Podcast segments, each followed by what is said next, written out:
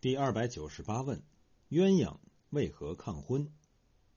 第四十六回以鸳鸯为主角，以他的抗婚为中心事件，牵牵连连，总共写了十五六个人物，个个写得鲜活无比，各有面貌，各有体段，在整部《红楼梦》中，应该是最为精彩的篇章之一。贾赦看上了鸳鸯，要讨她做小老婆。若是别的丫头，一句话也就办了。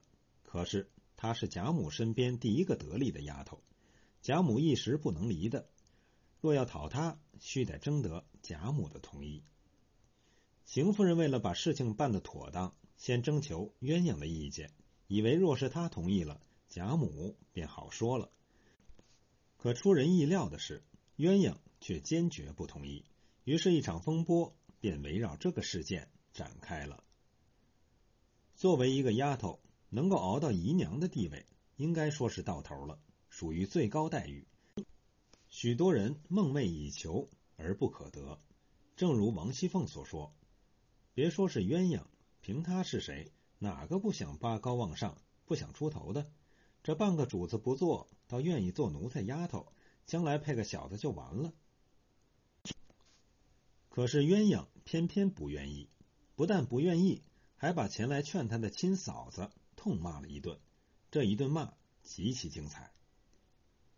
怪到成日家羡慕人家女儿做了小老婆，看得眼热了，也把我送在火坑里去。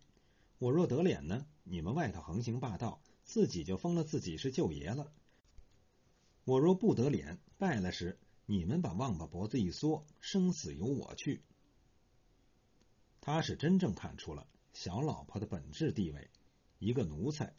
过得好与不好，全看主子是否喜欢，自身完全不能主宰自身的命运。而且他这一骂，可以说痛快之极，不但骂了他嫂子，把整个贾府都骂了。贾府不就是仗着元春做了皇帝的小老婆，而有鲜花着锦、烈火烹油之盛？贾家的老少爷们，如贾赦之流，仗着这个皇亲国戚的地位，横行霸道。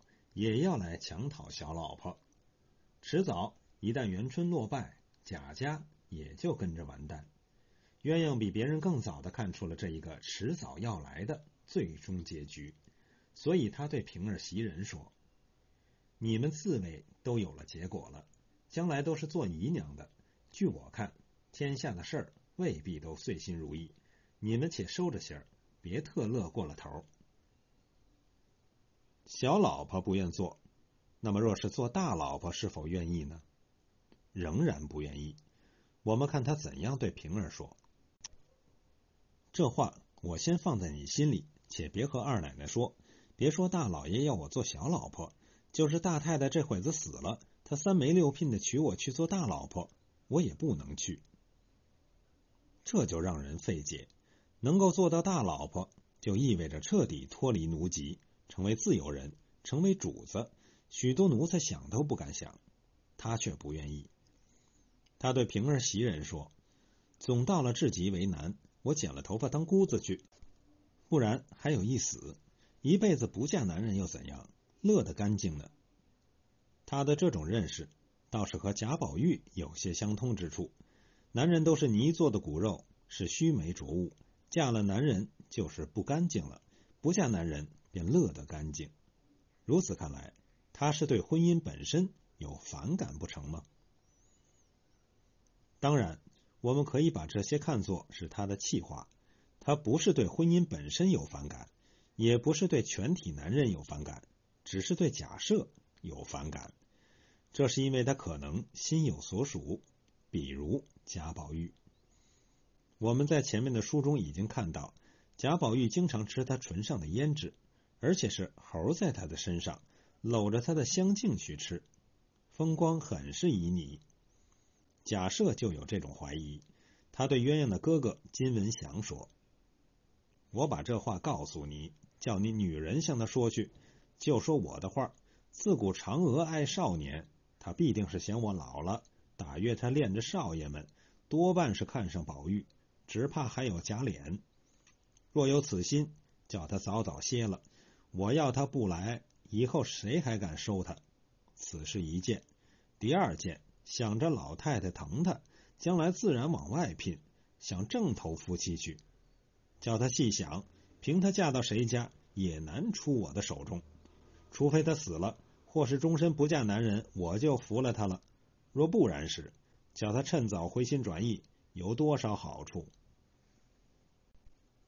俗话说：“嫁汉嫁汉，穿衣吃饭，男怕选错行，女怕嫁错郎。”在旧时代，一个女儿要生存、要发展，婚姻是唯一的选择。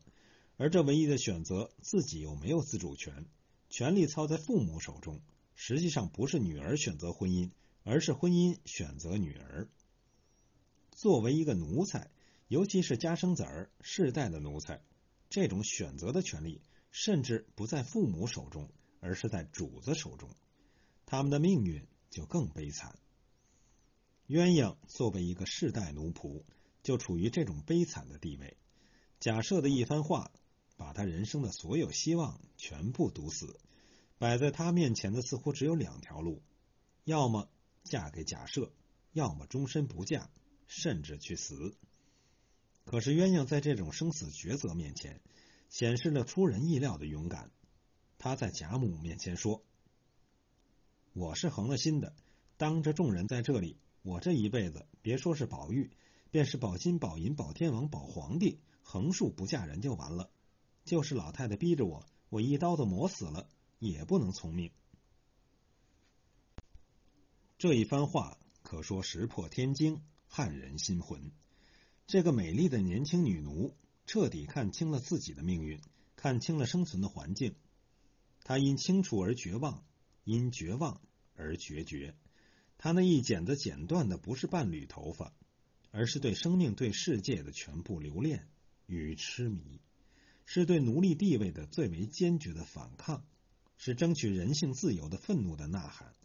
她由此成为贾府之中最为清醒的女性，一个最为清醒的女奴。鲁迅先生在《狂人日记》中曾经把旧制度归结为两个字：吃人。而曹雪芹先生早在二百多年前就以那如传巨笔为我们描绘了旧的制度。旧的生存状态是怎样连血带肉的吞吃了一个个美丽的生命？这种社会制度实在要不得了，这种生存状态实在应该变一变了。这就是鸳鸯抗婚给我们的启示。